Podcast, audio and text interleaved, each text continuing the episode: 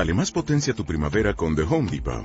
Obtén una potencia similar a la de la gasolina para podar, recortar y soplar con el sistema OnePlus de 18 voltios de Ryobi desde solo 89 dólares. Potencia para podar un tercio de un acre con una carga. Potencia para recortar el césped que dura hasta dos horas. Y fuerza de soplado de 110 millas por hora. Todo con una batería intercambiable. Llévate el sistema inalámbrico OnePlus de 18 voltios de Ryobi. Solo en The Home Depot. Haces más. Logras más.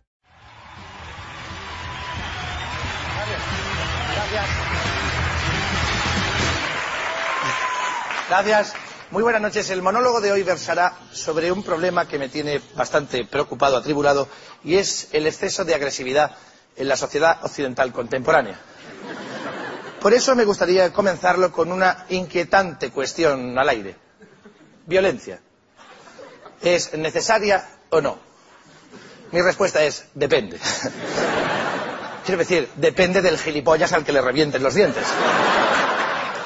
No, cuando, cuando se te acerca alguien que te dice, eh, eh, tío, tú eres Jiménez, ¿no? Eres el humorista. Sí, sí, sí. Yo también soy humorista, trabajo ahí, Ander Basile, este, ¿cómo se llama? Tele, tele, Telecinco. Por el culo traico. Ya, guay, bien, bien. Sí, no te enfades, ¿eh? Que también soy muy fan tuyo de Arturo, el otro de Albalse, sí, Arturo, que te dio por culo tras un muro. Al margen de la cuestión rima y sodomización que me tiene hartamente preocupado, lo que de verdad me inquieta es el ejemplo que estamos dando, sobre todo a la juventud, porque yo ya estoy formado, pero los individuos jóvenes están sin hacer. Es que hay que ver la violencia que resuman estas pandillas que se, se juntan para pegarse y se graban con el móvil. Y, de- pues encima esa es otra, tío, ya que te vas a poner en internet, hazlo bien. Aprende de las pandillas americanas. Ya sabes que soy experto en asuntos americanos. Eh, da gusto ver cómo se pegan unas pandillas americanas. Qué glamour, qué ritmo, qué musicalidad. Cuando se pelean es un... No lo cuento, lo hago, es un...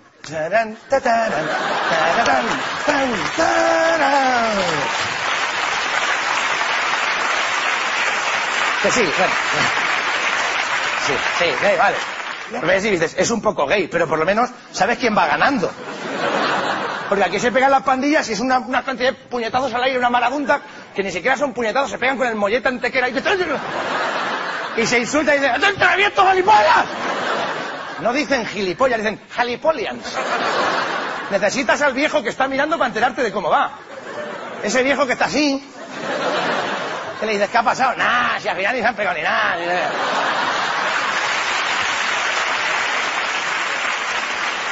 Eh, algunos de estos jóvenes han perdido todo vestigio de humanidad. Se han vuelto auténticos animales. Creo que todos sabéis a lo que me refiero, pero por si acaso queda claro, y ya que estoy hablando de animales, utilizaré la técnica adecuada para hablar de ellos. No lo cuento, lo hago. Tirurí, pim pom, pim pom, pim pom, bum bum bum bum bum bum bum bum bum bum, tarán tarán tarán tarán tarán, tarán tarán tarán tarán tarán tarán tarán, bum bum bum bum bum bum, tarán tarán. Bueno, ha quedado claro, ¿no?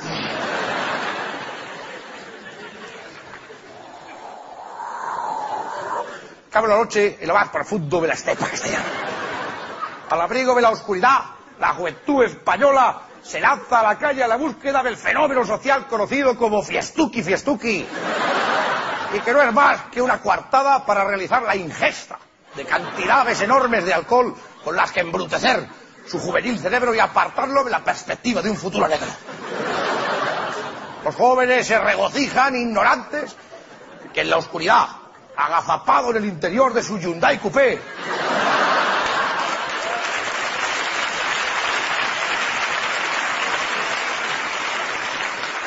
Sí, amigos y amigas de la fauna ibérica, acecha el predador más peligroso de la noche. Nos referimos, evidentemente, al poligonero. El poligonero, también llamado cani, poqui poqui, macalaeta o mascachapa, según nos acerquemos al levante español.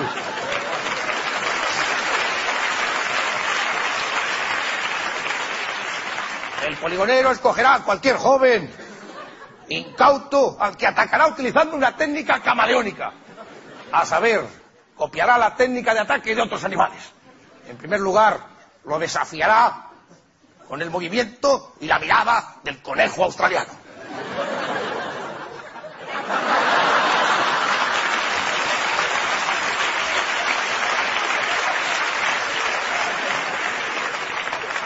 ¿Qué me estás mirando, Tolai? ¿Qué me estás mirando? acto seguido pasará al ataque del cangrejo ruso. ¿Qué que me está mirando?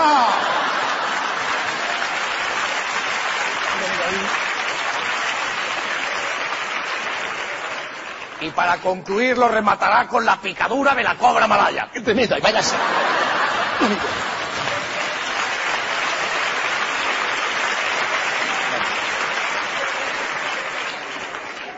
No, ninguno estamos a, a salvo de esta violencia, de este tipo de individuos. Ninguno.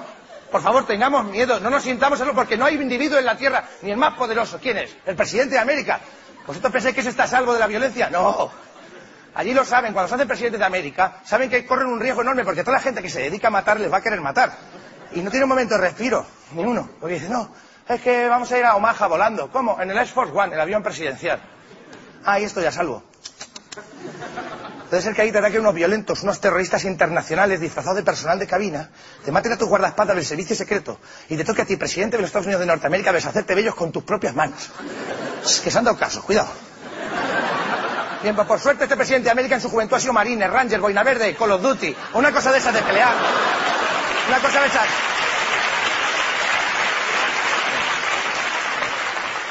Y ese tío ahí sabe deshacerse de ellos. Lo mismo piloto de un avión que desactiva una bomba que dispara un Stinger. Pero por favor, imaginaos en esa misma situación al pobre José Luis Rodríguez Zapatero. O sea, le ataca. Imaginaos. No, no, espera, espera, ¿eh? Imaginaos que le va volando en el Fuerza Aérea 1, si es que hay dos. Y. Le ataca una banda de terroristas, no ya internacionales, interprovinciales. Por bajar un poquito.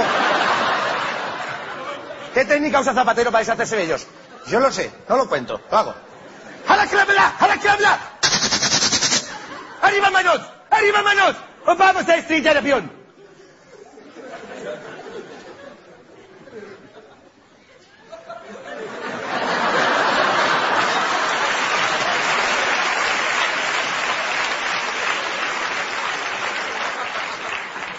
Vamos, amigos terroristas,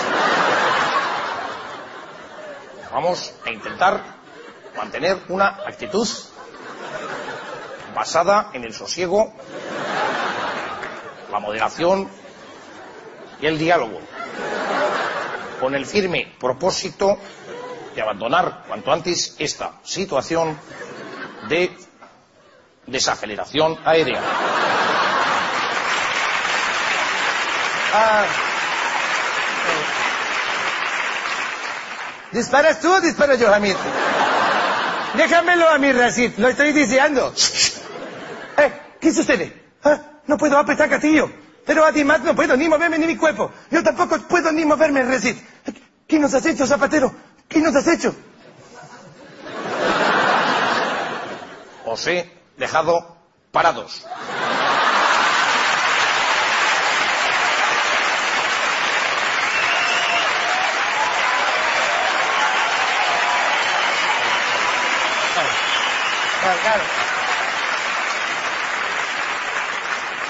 Esto pasa por actuar en horario laboral. Hoy en día en España. En fin, para que alguno no piense, seguro que este es de los otros, porque si ha hecho un chiste de uno es porque es de los otros, ¿verdad? Hay dos Españas y o vives en una o en la otra, porque aquí somos muy de etiquetar, de poner el San Benito. Aquí te acuestas con 10, 15 amigos y ya eres homosexual, porque la gente es muy... Para que quede claro mi independencia política, voy a proponer la situación opuesta. Imaginemos que Mariano Rajoy fuese presidente. No, en serio, imaginémoslo.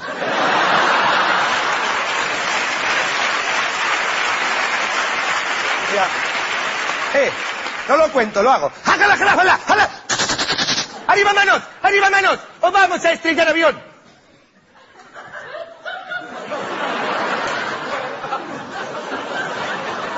Sí, sí, sí, sí, sí, sí.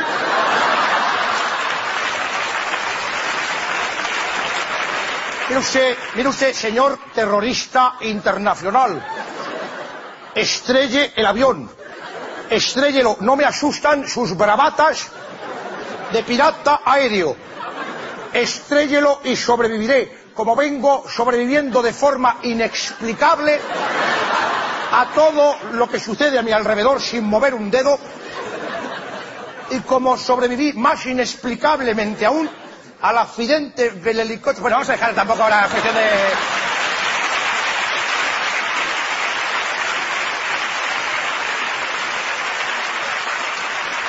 Pero.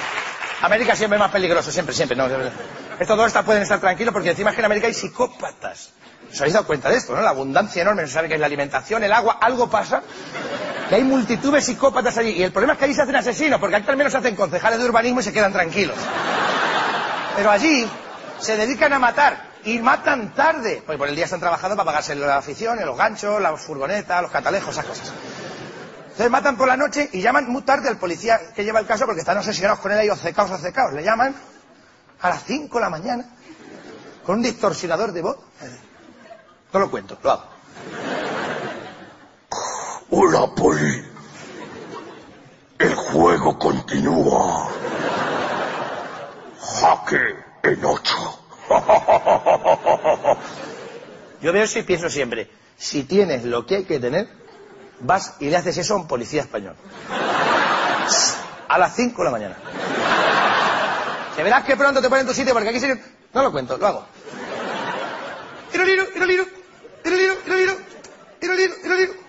Sí, sí, sí.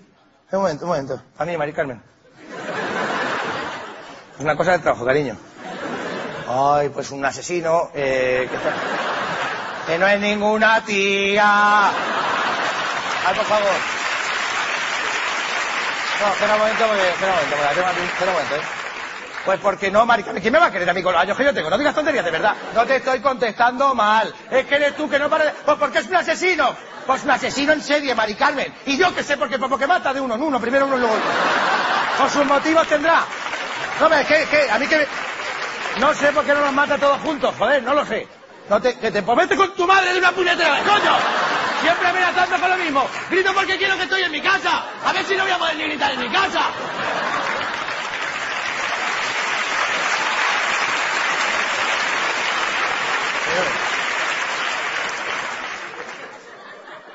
Perdona, psicópata, dime. No, macho, yo que hay veces que te entiendo, te lo juro que te entiendo, dime. Perdona, que no te digo, que hay una gente aquí riéndose, dime. Jaque en ocho. Mira, chaval, no, no, escúchame, escúchame, que no, escucha. Oye, que esto es, yo te quiero investigar, pero esto es España. Si quieres que yo te entienda, dame una pista que te pueda seguir. Pues porque no tenemos ni idea de ajedrez ninguno. Tú me llamas y me dices, oca, oca y rajo lo que me toca. Eh, soy Aníbal el caníbal, me como este y me cuento 20. Pero, pero jaque en ocho, jaque en ocho, por el culo te la endocho. Buenas noches, sois un público fantástico. Gracias por aguantar mi tontería, recomendando a vuestros amigos, pero sobre todo a vuestros amigos.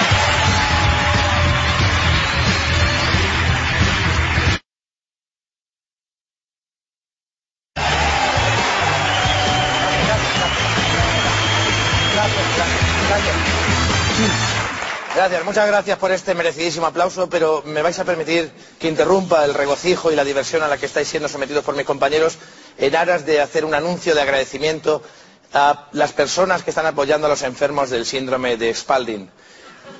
El síndrome de Spalding, enfermedad desconocida, consistente en una alteración del lóbulo psicomotriz del cerebro que impide que determinadas personas puedan andar hacia adelante. Eso les- también les dificulta que se integren en el mercado laboral. Por eso quiero agradecer a España Directo que les permita trabajar de reporteros diciendo, si me seguís por aquí podéis comprobar que a mi alrededor hay numerosas señales porque anoche... Ya, ya. Es que yo cuando los veo trabajar al aire libre me relajo, pero cuando les veo entrar en una cocina de un restaurante, de una receta, sufro. Vamos a ver cómo se hacen las gachas en el mesón. Yo veo esos aceitazos hirviendo, los fuegos, los cuchillos, las gachas las van a hacer con tu mano, chaval. Pero bueno, no ríais de ellos porque encima no pueden tener hijos, todo es marcha atrás en el sexo. Pero bueno, ya, ya que me sacáis el tema de los reportajes, mi favorito es Callejeros. ¿Por qué? Por la denuncia social.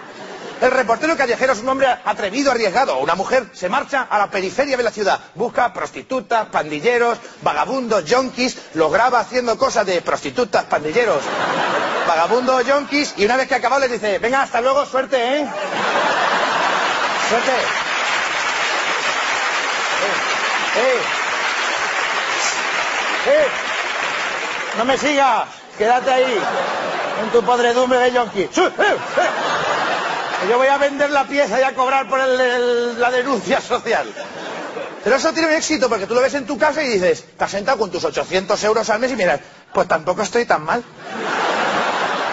Ya, eso se ha dado cuenta Callejeros y venga a mostrar miseria. Problema, ha gastado toda la miseria de España. Por mucho que el gobierno se empeñe en seguir aumentando la miseria, no dan abasto para satisfacer a Callejeros. Así que han tenido que inventarse... Gracias.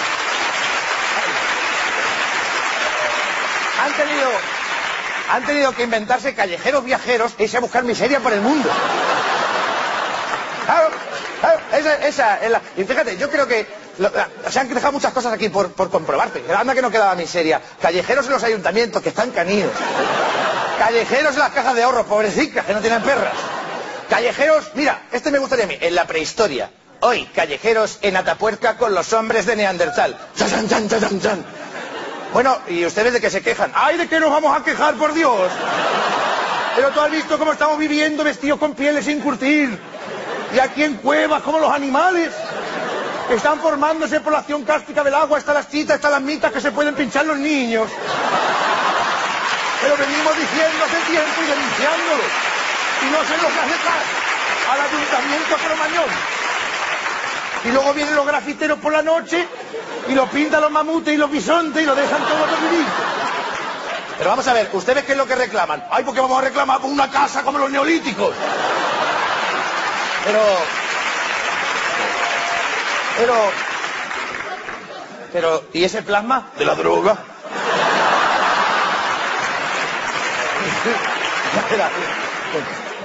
Pero ustedes viven de la droga. Ay, no, de la chatarra del mamute. ¿Y eso, ¿Y eso da dinero? No, estamos deseando de que llegue la edad del cobre. Eh,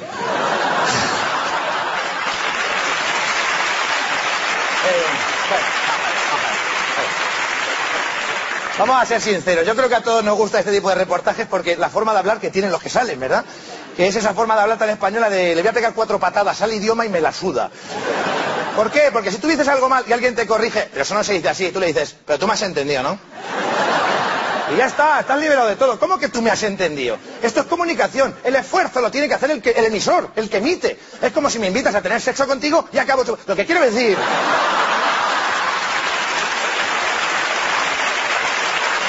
Eso, hombre, que no, que no te digo yo que no, pero haz el esfuerzo tú. Este, esto, se nota en, en que ya encima ni concretamos, ya no da igual todo. Estas expresiones, o algo. Ah, me duele el estómago. Eso es que tienes hambre o algo. O lepra. Lepra puede ser. Estás a lo mejor tengo lepra. Entra en el abanico de posibilidades de algo. Pero ¿qué me decís de sí o qué? Eso sí que no concreta nada. Esta semana me tengo que ir a Sevilla. ¿Sí o qué? Eh, ¿Qué espera? ¿Qué espera que le diga? Ah, pues mira, no, me has pillado, fíjate. Y la peor de todas la usáis las mujeres cuando decís si eso. Eh, parece que vamos algún día, tía. Sí, es que estoy súper liada, pero luego si eso te llamo. Si eso viene a significar, no te voy a llamar en la puta vida, pero es que además ni me voy a currar la excusa. Ya no me llamaste. Ya, pero es que amaneció. Buah, esto en América no pasa. ¿Sabéis que soy experto en asuntos americanos? En América tienen la frase perfecta para cada situación. Allí no hablan, dicen eslogans. En, el mínimo continente, el máximo de contenido. Allí no te dicen, eh, tío, somos colegas, tal. Allí es, este puede ser el principio de una gran amistad. Fijaos, compara esta situación. En América cuando no saben algo, no dicen lo que en España. En España no sabemos algo y ¿qué decimos? Ni puta idea. Pero así todo grosero, ni puta idea. En la calle Martínez Campos, ni puta idea. Eh, ¿Qué te daba la pregunta del examen de matemáticas? Ni puta idea. Doctor, ¿usted dónde cree que hay que amputar? Ni puta idea.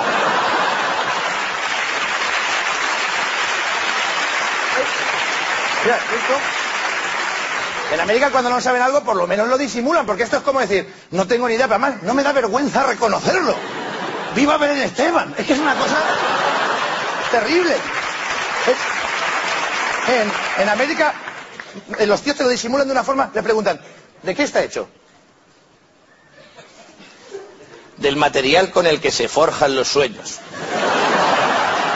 Qué cabrón, no tiene ni puta idea, pero me ha puesto en mi sitio. Claro.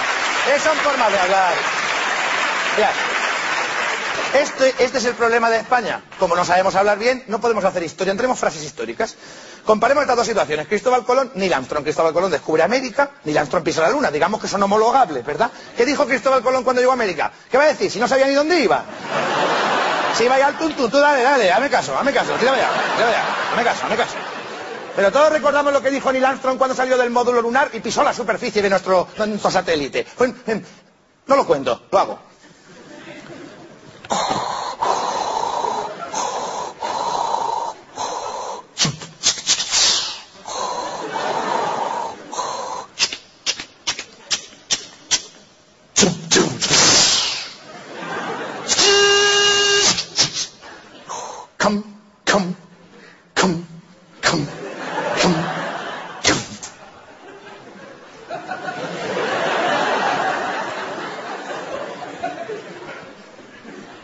Este es un pequeño paso para el hombre, pero un gran salto para la humanidad. Hay que joderse. ¿Qué frase? No, por favor, por favor, no, no, no. No aplaudáis al tuntún que no habéis entendido nada de lo que ha dicho. Que sois españoles. Fijaos el esquema que ha utilizado. Pequeño, gran, paso, salto, hombre, humanidad. ¿Qué está diciendo? De lo humilde a lo glorioso. De lo sencillo al triunfo. Soy Neil Armstrong, una sencilla persona de América, de la América profunda. De mi apellido se deduce que soy y descendiente de inmigrantes suecos, Armstrong, que llegaron a este país buscando algo más que mejorar su vida, buscando el sueño americano en el que un pobre hombre puede triunfar y pisar el primero la luna.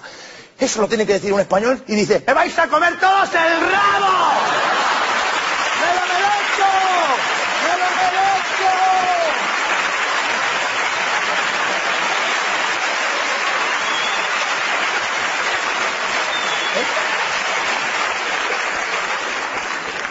¿Sí o qué? ¿Por qué? Por rencor. Pero también porque somos muy graciosetes y hay que hacer la payasada siempre. Hasta descubriendo la luna. Estoy convencido de que es España el astronauta que pisa la luna el primero y la situación hubiese sido más bien, no lo cuento, lo hago.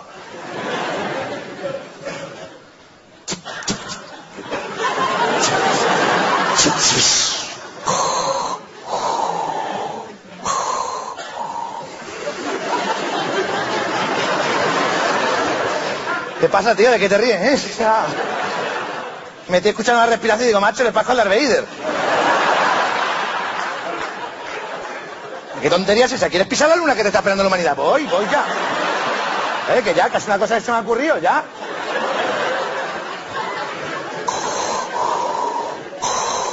Manolo, soy tu padre.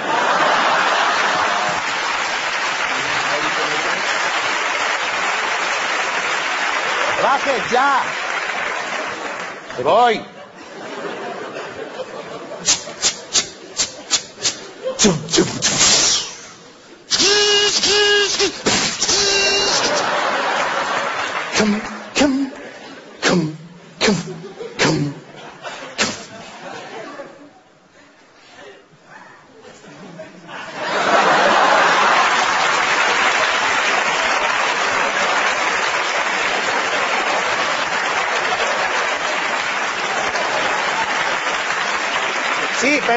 ya, ya paro, ya paro.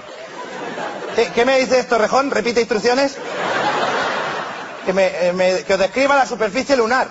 Bueno, si me seguís por aquí con la cámara, podréis comprobar que... Muchas gracias, buenas noches, sois un público fantástico. Gracias por aguantar mis tonterías. Recomendadme a vuestros amigos, pero sobre todo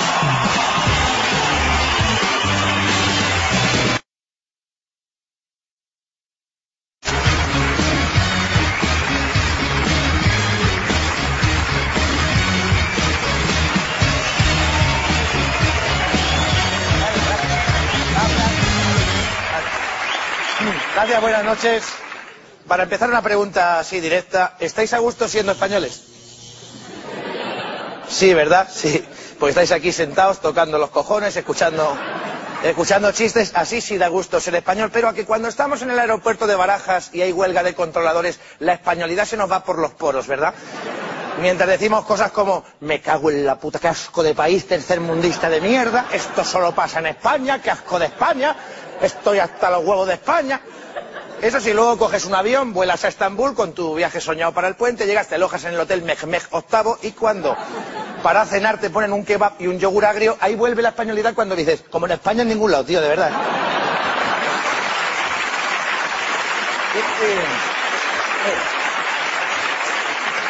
Esto, esto de la españolidad es como la erección, va o viene según el placer que te dan de fuera. Sí, de hecho, de hecho estamos aquí convencidos. ¿Quién ha ganado el mundial? ¿Quién? España, nosotros todos. Yo soy español. Pero ¿a quién eliminan siempre en cuartos? A los hijos de puta, si es que no han jugado, los ha visto. Si es que no sudan la camiseta con lo que ganan, parece mentira, pasarán hambre, cabrones. Por eso, queridas amigas y amigos, no tenemos letra en nuestro himno, porque las letras de los himnos dicen cosas bonitas de la tierra a la que cantan. Cosas como esta tierra es la más fértil, nuestras mujeres son las más hermosas y los hombres somos los más valientes. ¿Vosotros creéis que un español puede cantar eso convencido? Un español... Oh.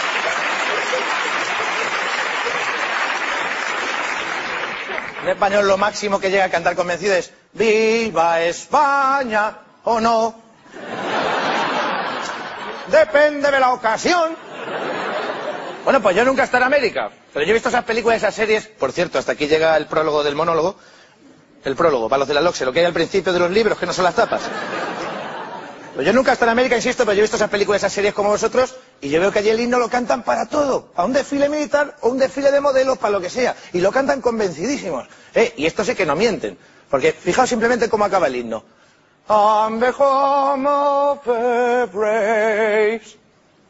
Traduzco que no tenéis ni puta idea de inglés. El hogar de los valientes. O sea, el que no está allí es un cagazas. El que no vive en América es un cagazas. Y dices, hombre, alardean, fantasmean. No, y os lo demuestro. Tú, ¿te has ido a acampar alguna vez? Sí, ¿verdad? ¿Has pasado miedo? ¿Por qué? ¿Qué te va a atacar? ¿Una ardilla, un ratón, un topo? ¿Cómo te llamas tú? Luis, Luis, vete de acampada en América en las Rocky Mountains. Montañas rocosas, te lo explico que no tienes ni idea de inglés. Allí hay así de fieras, Luis, así, osos, pumas, lobos, osos, grises y negros, que hay de todos los colores de osos. Eh, eh, eh. Y seguro, seguro que te vas de acampada y viene tu madre, echaste una rebequica, Luis, por si refresca. Pues allí no miran el parte meteorológico siquiera los chavales de tu edad americanos. Así pasa que de repente les cae la mundial. Dios mío, qué manera de llover. No podemos permanecer aquí. Esta zona se va a inundar. ¿Qué hacemos, Mike? No lo sé, chicos. Tú eres el líder, Mike. Debes decidir. De acuerdo. Está bien. Está bien, recoged vuestros equipos. Pasaremos la noche en la casa maldita. Maldita, Luis. Maldita. Que te lo están diciendo ahí que es maldita. Y se llama maldita por algo será. Si no se llamaría como se llaman las casas de campo. Finca María Luisa, Cortijo el Molino. Casa Mercedes. Sí, los tíos, derrochan valor y se van a la casa maldita y no pasa nada, hombre. Y, llegan y abren. y- Un vaho preocupante teniendo en cuenta que es agosto. ¿Alguien sabe por qué la llaman maldita? Sí, hace seis años, seis adolescentes murieron en seis habitaciones diferentes. ¿Seis? Nosotros somos seis. Yo con dos coincidencias estoy corriendo monte abajo hace rato. Con dos.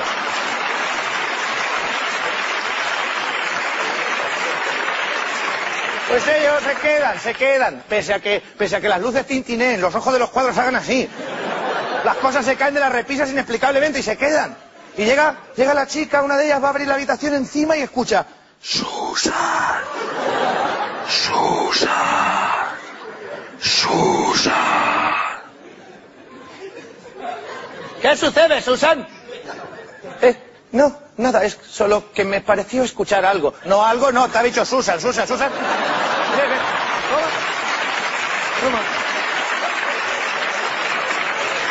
Eh. Lo he escuchado yo en mi casa, no lo vas a escuchar tú en el pasillo, maldito. Pero no quiere hacer sangre porque es valiente y dice, no voy a crear el pánico en el grupo, me callo y me aguanto. Y fíjate que los espíritus americanos, otra cosa, que son mejores que los nuestros, porque son más honrados. Ahí te dicen una advertencia y se, entiende. Pero vosotros habéis visto Cuarto Milenio eh, de Iker Jiménez. Yo os voy a decir una cosa. Si hablan los espíritus españoles las psicofonías que saca ese tío ahí, a mí me da vergüenza, vergüenza del más allá español. Por favor.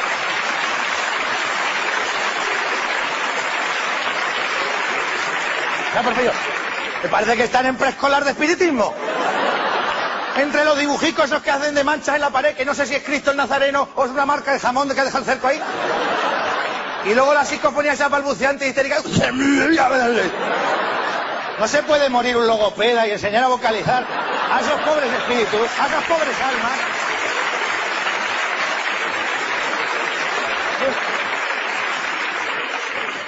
Nada, la casa, harta de advertir a la gente, empieza a matar ya y no mata de cualquier manera. Las muertes más terribles, que si te aplasta, te escamocha con ganchos, con pinchos, con cadenas, y no se va nadie allí corriendo y gritando, no. Hacen un círculo y, y dicen, ¿qué hacemos, chicos? ¿Qué hacemos, Mike? No lo sé. Tú eres el líder, Mike. Debes decidir.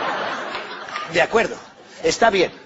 Será mejor que nos separemos para explorar. Mira, yo la valentía no se la voy a discutir, la defiendo. Ahora, lo que es la capacidad de estrategia ya menos, ¿eh? Porque cuando dicen será mejor, dices, ¿mejor para quién? Para que te está matando, porque te vas de espalda y dices, dame ahora, ¿sabes? Y encima hacer una cosa que se van con las manos vacías y eso como español te enerva, porque dices, cojo un palo o algo, por Dios.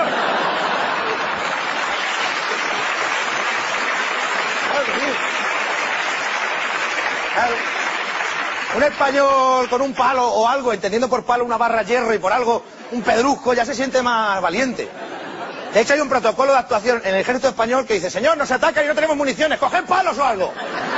Pero nos atacan con misiles, pues palos largos, coño.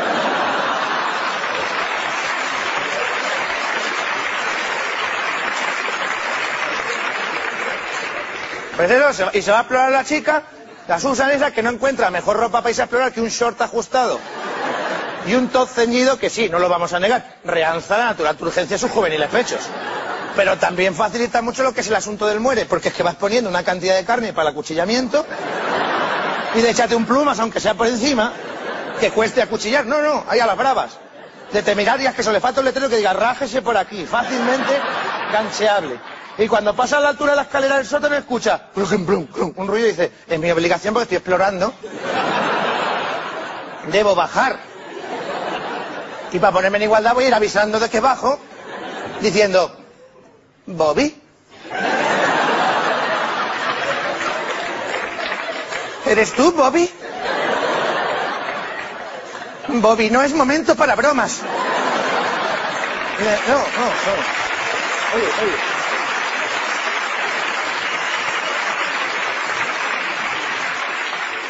Yo no conozco a tal Bobby, pero si es capaz de ponerse a hacer una broma en una situación así, Bobby tiene un serio problema de inteligencia emocional, ¿eh? Por decirlo suavemente. Bueno, pues esto jamás lo haces tú, Luis, jamás. Ni tú ni ella. ¿Por qué? Porque un español el máximo umbral de pánico que soporta es estar acostado, acostado y despertarse y ver una silla con ropa y decir, ¡hostia, hay alguien!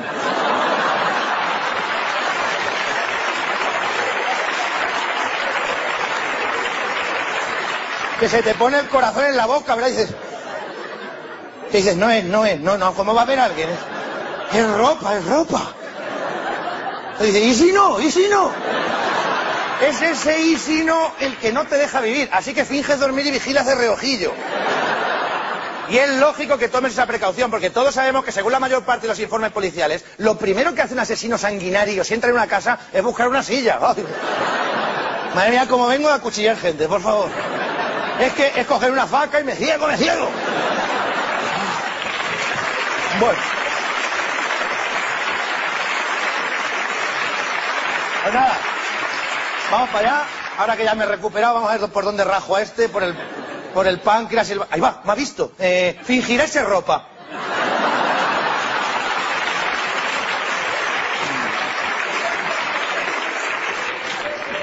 Conclusión, después de este dato, yo creo que ha quedado claro por esta comparación que el español no solo es cobarde, sino además es gilipollas.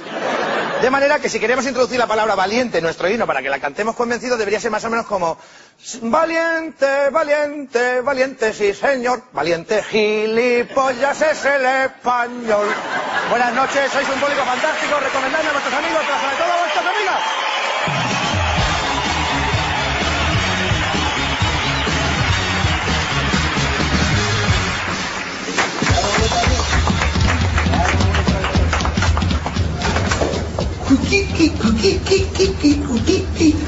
Es que hay que conservar el escenario bien seguro porque si no viene cualquier gracioso y te lo quita. Después del esfuerzaco que he hecho ahí, que me he dejado el alma, estoy, mira, la camiseta chorreando sudor y el pelo. El típico gracioso que se ha reído porque he hecho la bromita del pelo sin cortarlo. Me defraudáis. ¿Sois el público del Club de la Comedia? Buscad un nivelito. estoy en la tele. ¿No? Es que es alucinante. ¿A vosotros no os jode que vuestras vidas no sean como las vidas que salen en la tele? Las vidas que salen en la tele son espectaculares, trepidantes, el copón de las vidas. No como las nuestras, ¿no? Que son aburridas, sosas, cutres. No, yo sé que mi vida es cutre, además, desde que nací, ¿no? Me cuenta mi madre que cuando me tuvo no, supo si cogerme a mí o llevarse la placenta.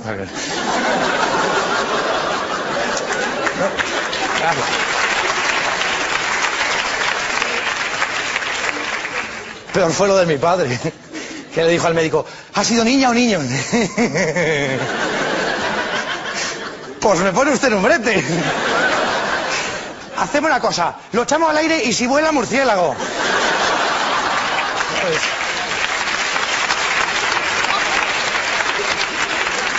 Lo dicho, lo dicho. La, la vida de la gente que sale en la tele es mucho mejor. Pero desde primera hora de la mañana.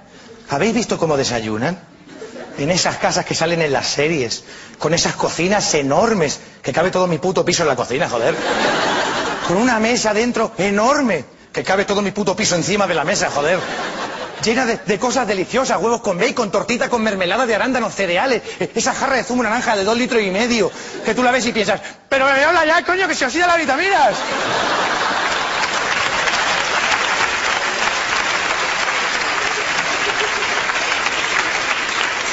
No, esta gente no toca nada, porque la gente que sale en la tele tiene más clase que nosotros, pero 20 veces, hombre.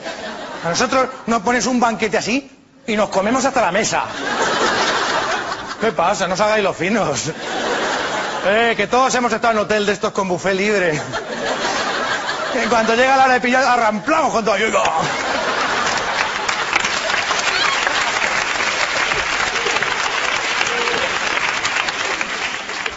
Échate más donuts, tío, que solo lleva nueve. No son donuts, son dupis. No, da igual, tío. Son gratis. Filosofía del pobre reventada antes que sobre. Sí, qué maravilla. Esa es que. A ver, ¿por qué no he podido tener una madre como esa de las series de la tele que te sirva un desayuno así de espléndido? Una madre pródiga, generosa. No una madre como la que me ha tocado. Arrá. Púa. Miembro fundador de la cofradía El Puño Cerrado. Una madre que te dice, ¡cómete la puta magdalena! Pero mamá, que te comas la puta magdalena, bicho. Me cago en los muchachos.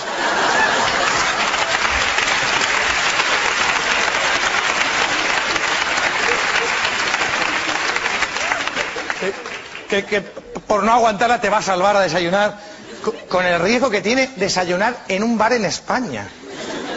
No, no, me refiero al problema que tienen los camareros de este país para entender la expresión del tiempo. Tú le dices a un camarero cualquiera de España, perdona camarero, que, esté un, poco de prisa, ¿me pones un café con leche con la leche del tiempo? Y da igual. Da igual que se lo repita, del tiempo. Que le aclares, del tiempo como concepto atmosférico, camarero. The weather, que dicen los ingleses. El tiempo que hace aquí ahora, no en el Sahara en agosto. El tiempo sin ti, camarero, no sería tiempo, sería empo, por Dios. Da igual. El camarero se va a la cafetera y veremos qué hace.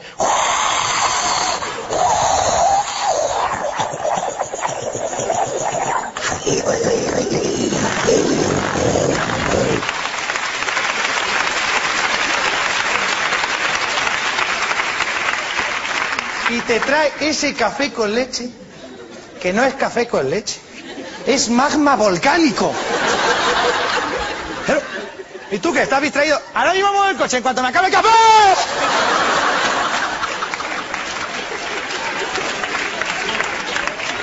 Y ala, para urgencias. Que ojalá fueran como las que salen en la tele. Varón, 33 años, herido en accidente, quemado, antropina, 750 miligramos, esprimorfina, 500. Atención, dame la lectura. Está perfilando, doctor, lo estamos perdiendo. Vamos, vamos, 3, 2, 1. 3, 2, 1. 3, 2, 1. ¡Lucha!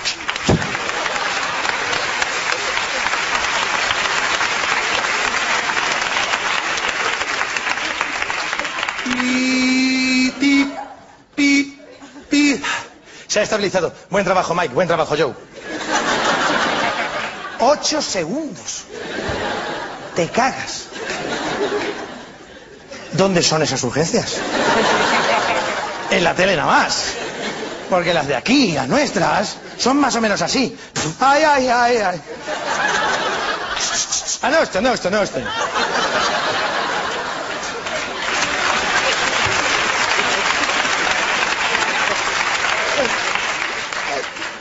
Tenido un accidente. Hasta que no se haya cancelado por normativa reglamentaria, esto no puede subir al centro. Estoy quemado. ¡Ah, qué has tenido que aquí la! ¡No te cojones! ¡Bum! Está fibrilando porque os hago una camiseta. Nada que ver. Pero, mira, lo mejor de la vida que sale en la tele es el sexo.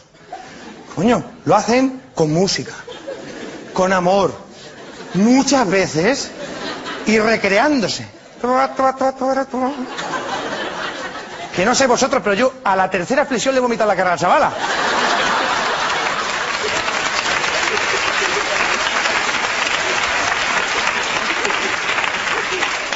Pero espérate, que es que acaban y se quedan cubiertos con esas sábanas fabulosas, las famosas sábanas en L.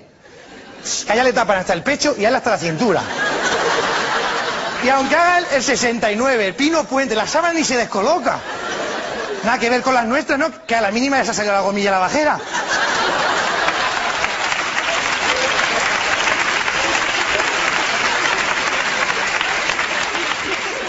Ponte tú encima que se me está durmiendo la pierna. Ahora, ya sacado la sábana, espérate que la coloco con el pie. No, no, o sea, al final vas a sacar de otro. Mira, ya está. Bueno, me agacho. Ya que estás ahí, mira a ver si están mis bragas. ¿Tienes un Kleenex para limpiarme la boca? No sé. Estamos sin tabaco, nos hemos quedado por favor, la pava. Por Dios, no hay color. Pero, sin lugar a dudas, queridas amigas y amigos, lo mejor, lo mejor de la vida en la tele es que no se acaba. Como esto, continuará. Buenas noches.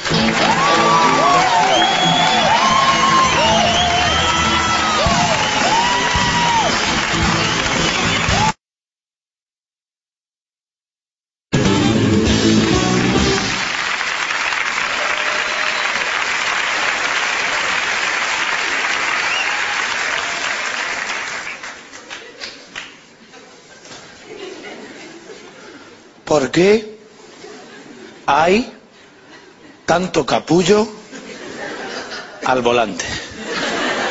No, no, o sea, vamos a ver, qué obsesión con la velocidad, joder. O sea, ¿os queréis creer que he adelantado a un pavo ahí en la calle mayor que iba el tío por lo menos a 190 por hora?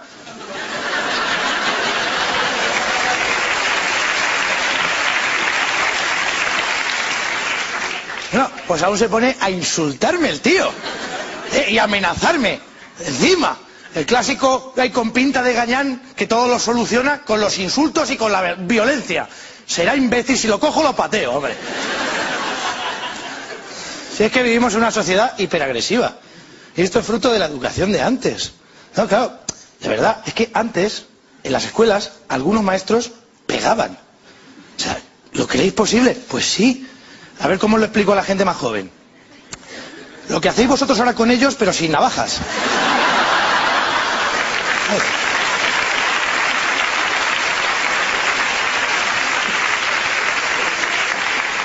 Vamos, que en lugar de usar la pedagogía, prefería la pegadogía. Pero claro, ¿cómo no te iban a zurrar? Si es que encima el que les autorizaba era tu padre. Y decía, ¿qué? Maestro, ¿cómo va el crío? Hombre, no va mal, pero se distrae un poco. Me cago en... Si es que es muy tarugo. Ahora que si usted ve que le tiene que dar un capón para que atienda, usted se lo da y punto. Digo, pero qué humillación, por favor. O sea, ¿qué, qué habría pensado si yo le hubiese hecho lo mismo, hubiese ido a su trabajo y le hubiese dicho al jefe? Y mi padre, está en la cafetería. Cago en... Si es que es muy borrachuzo. Ahora, si ve usted que lo tiene que despedir, lo despide y punto, ¿eh?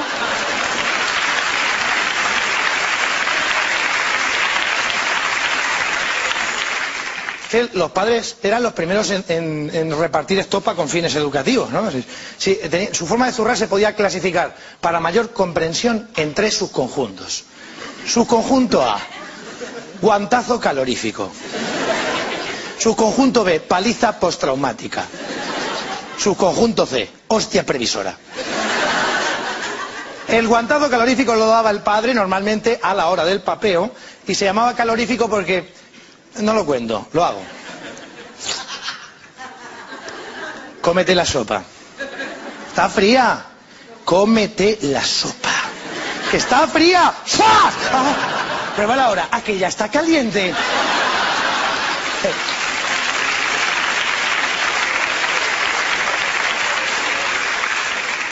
Lógica aplastante de padre. Si no puedo calentar el contenido, caliento el continente. Eh, y así hasta que llegó el microondas, ¿eh? La paliza postraumática la daba la madre. Y se llama postraumática porque venía después de un trauma. No lo cuento, lo hago. Tú estabas jugando al fútbol, te venía el balón, enfilabas portería, corriendo, soy butragueño, soy butragueño, soy butragueño. Te tropezabas con tu propio pie, soy Michel, soy Michel.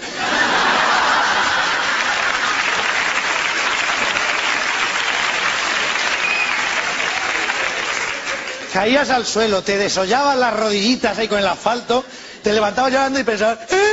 Me voy a mi casa, a que me eche mi madre me domina. Y mi madre, como es la persona que me ha traído al mundo, pues seguro que me quiere. En principio sí. Te veía llegar y decía, ¡ay, ay, ay, ay, pobrecito, ¿qué te ha pasado? Pero oye, de repente empezaba a transformarse ahí en plan Dr. Jekyll y Mr. Hyde. Si es que estás tonto y te lo tengo dicho que no tienes cabeza.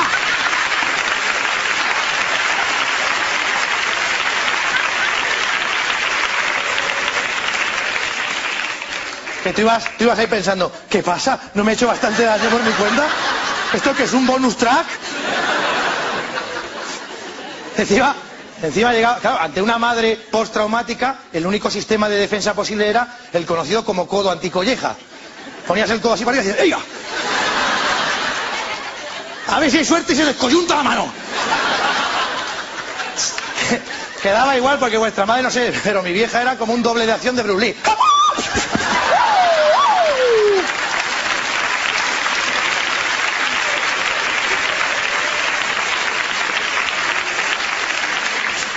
Y lo peor es que la muy cínica cerraba la hostia fina con una, con una de sus grandes frases. Más me duele a mí.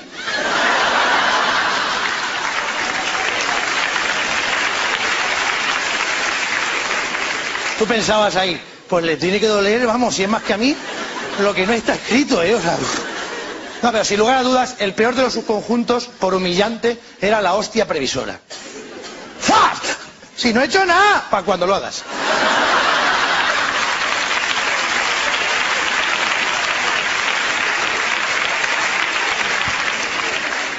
Llegados a este punto, he de decir en favor de mi padre que ha sido una de las personas más previsoras que ha conocido este país. En casa le he llamado cariñosamente señor Mafrevida. ¿no? no, a ver cómo me explico, para que veáis lo previsor que era mi viejo. Hace 21 años entró en mi habitación y me hizo ¡Fas! ¡Fas! Dice, ¿y esto? Para cuando haga chistecitos a mi costa en el Club de la Comedia.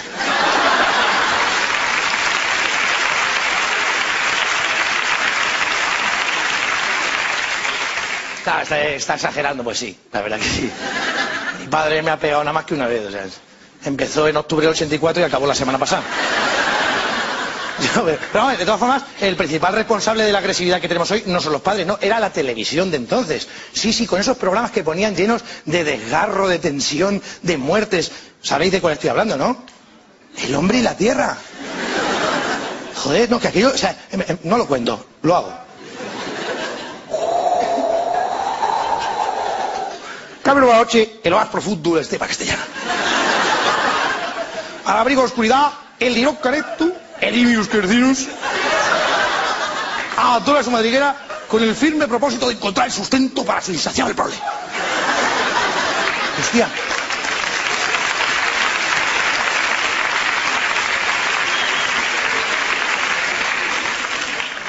El sustento para su insaciable prole. Como mi viejo, pero en fino. Mientras tanto, en una encina no muy lejana, una lechuza real vigila atentamente todos y cada uno de los movimientos del descuidado vestido.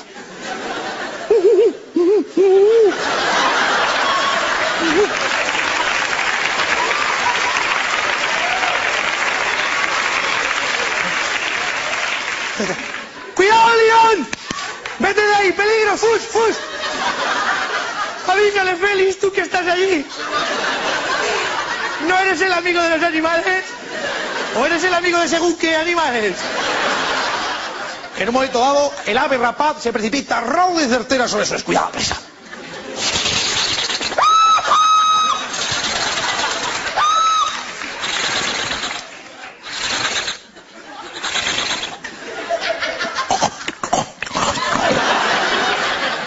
Macho, de verdad que aquello te dejaba traumatizado, que desde entonces me sigo levantando por la noche para picar algo en la nevera y digo, como hay una lechuza real por aquí, la hostia, ¿eh?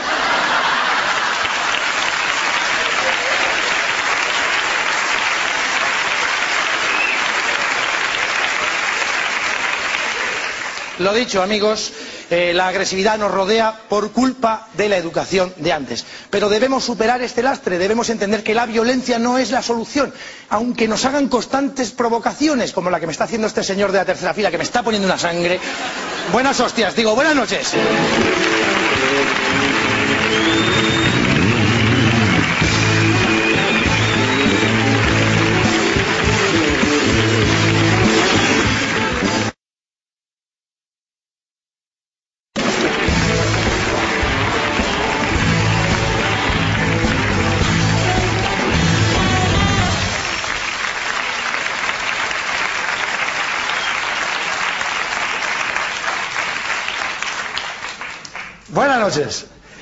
Pero antes, antes de comenzar me gustaría avisarles de que a lo mejor se me olvida alguna cosa mientras actúo.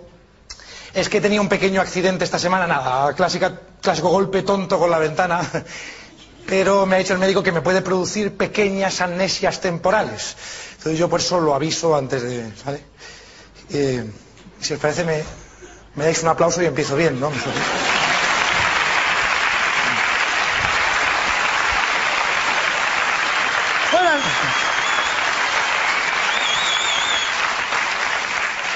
Buenas noches.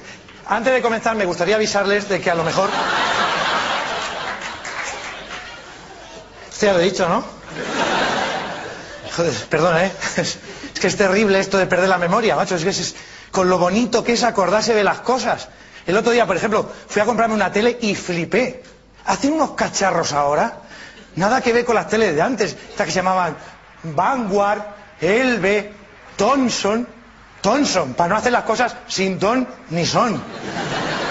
Coño, es que eran teles, yo qué sé, de verdad eran, er- eran teles humanas. Vamos, que sin el ser humano pues, no podían hacer nada, macho, ¿entendéis? No, no como ahora que, tienen autobúsqueda, autoapagado, autosintonización. Me dice el de, la, el de la tienda, ni se le ocurre acercarse a la tele. Le puede disparar un rayo láser. Es muy suya esta tele.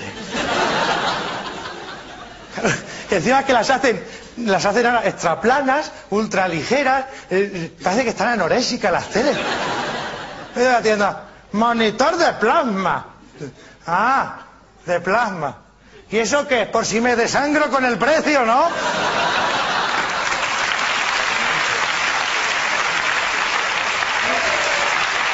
No. Tele de esas no te identificas, no la haces tuya, porque no, no la puedes personalizar. Las de antes sí. Llegaba a tu casa y tu madre la tuneaba.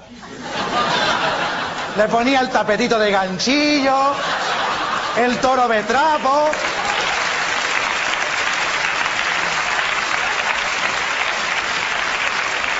La bailadora sevillana. Esa tele de plástico pequeñita que compramos en Barcelona, ¿eh? que servía para ver diapositivas. ¡Mira! ¡La Sagrada Familia! ¡Mira! ¡Colón! ¡Mira! ¡La Rambla! ¡Mira! ¡La Sagrada Familia! ¡Otra vez!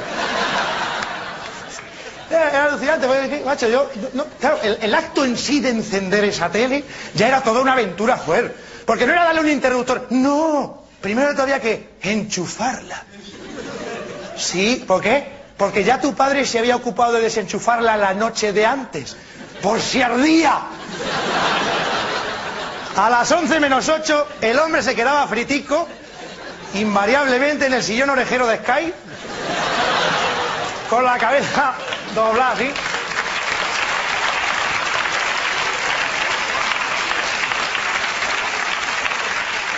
Y a las 11 y cuarto en punto hacía... A tomar por culo, está todo el mundo.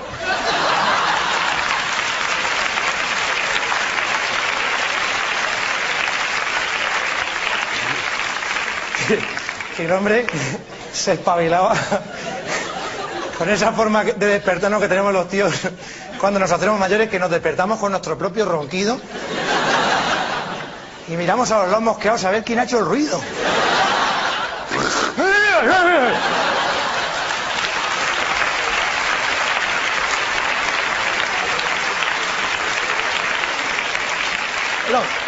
Pues por eso había que enchufarla, por eso. Bueno, y si era un enchufe nada más, vale, pero como fuese el clásico ladrón. Claro, aquello no había por dónde cogerlo porque llevaba acoplados otros tres ladrones con otros nueve ladrones con 17 enchufes y una ristra. Coño, reíros, pero mi, mi hermana tuvo que hacer tres meses de alterofilia para poder enchufar eso.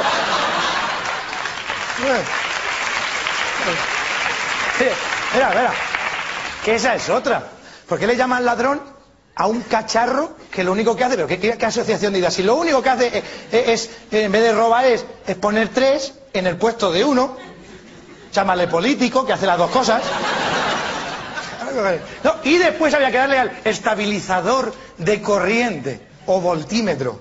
Es que esto era un aparato, era un transformador, ¿no? Pero es que era imprescindible porque las casas, la corriente antes a las casas llegaba desestabilizada. Para que me entendáis lo más jóvenes, la corriente llegaba a casa, entonces, eh, "Eh, ¿qué pasa? Eh, eh. ¡Sale la corriente! ¡Ahora amigo! ¡A 125! ¡Ah, 120!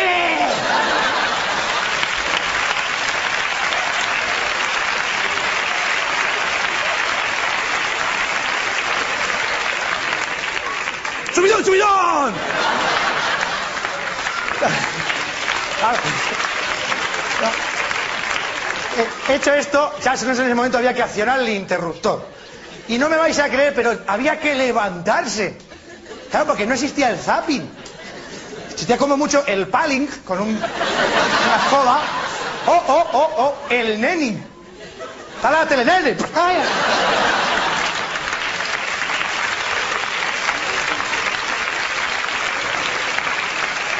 Claro, tú te ibas a encender, eh, y le dabas a ese interruptor que era de estos de antes que hacían cle, cle, cle, cle, cle, cle. Funcionaba cojonudamente el primer año. Luego hay que poner unos palillitos para que se quedase quieto.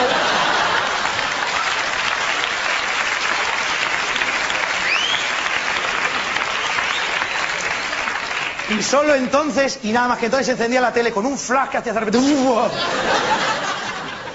Que atención, aquí venía una gran frase de madre ante la tele. Decía, apagad la luz, que así vemos como en el cine. Y efectivamente te ponías allí como en el cine a ver la tele hasta que de repente hacía la imagen. ¿Qué ha pasado? Atención, segunda gran frase de madre. ¡Se ha ido la tele! ¿Dónde? ¿Qué se hacía en estos casos? El protocolo de actuación familiar ante averías eléctricas sorpresivas e inexplicables exigía que tu madre se levantase la silla, se fuese a la puerta, se asomase al portal y gritase ¿En vuestra casa también se ha ido?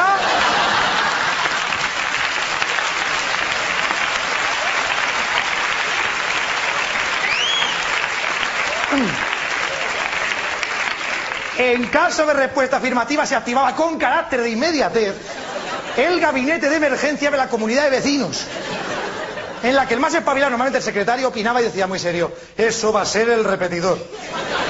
Momento este que aprovechaba mi padre para coger a mi hermano y decir, es que no estudia, desgraciado.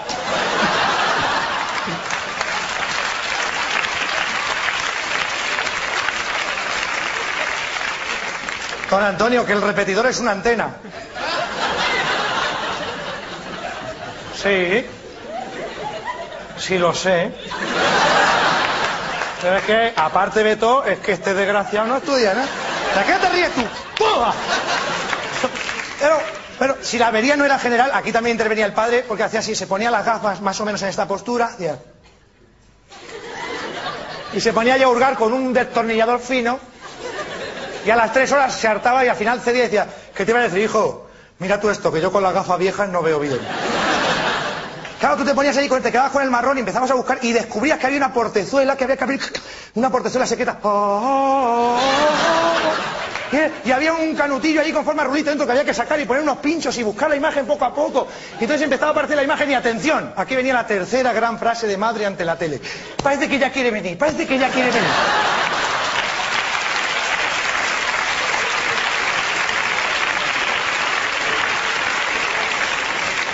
Mira, recuperaba la imagen y tan feliz, te ponías a ver la tele tan así, hasta, bueno, feliz, ah, como eras pequeño, de repente venía tú y me decías, hala, dale la buena noche, papá, y a acostar. Y tú ibas y decías, dame dos besos, papá, buenas noches. Buenas noches. Eh, antes de comenzar me gustaría avisarles de que a lo mejor se me olvida alguna cosa. buenas noches. Antes de... Buenas noches.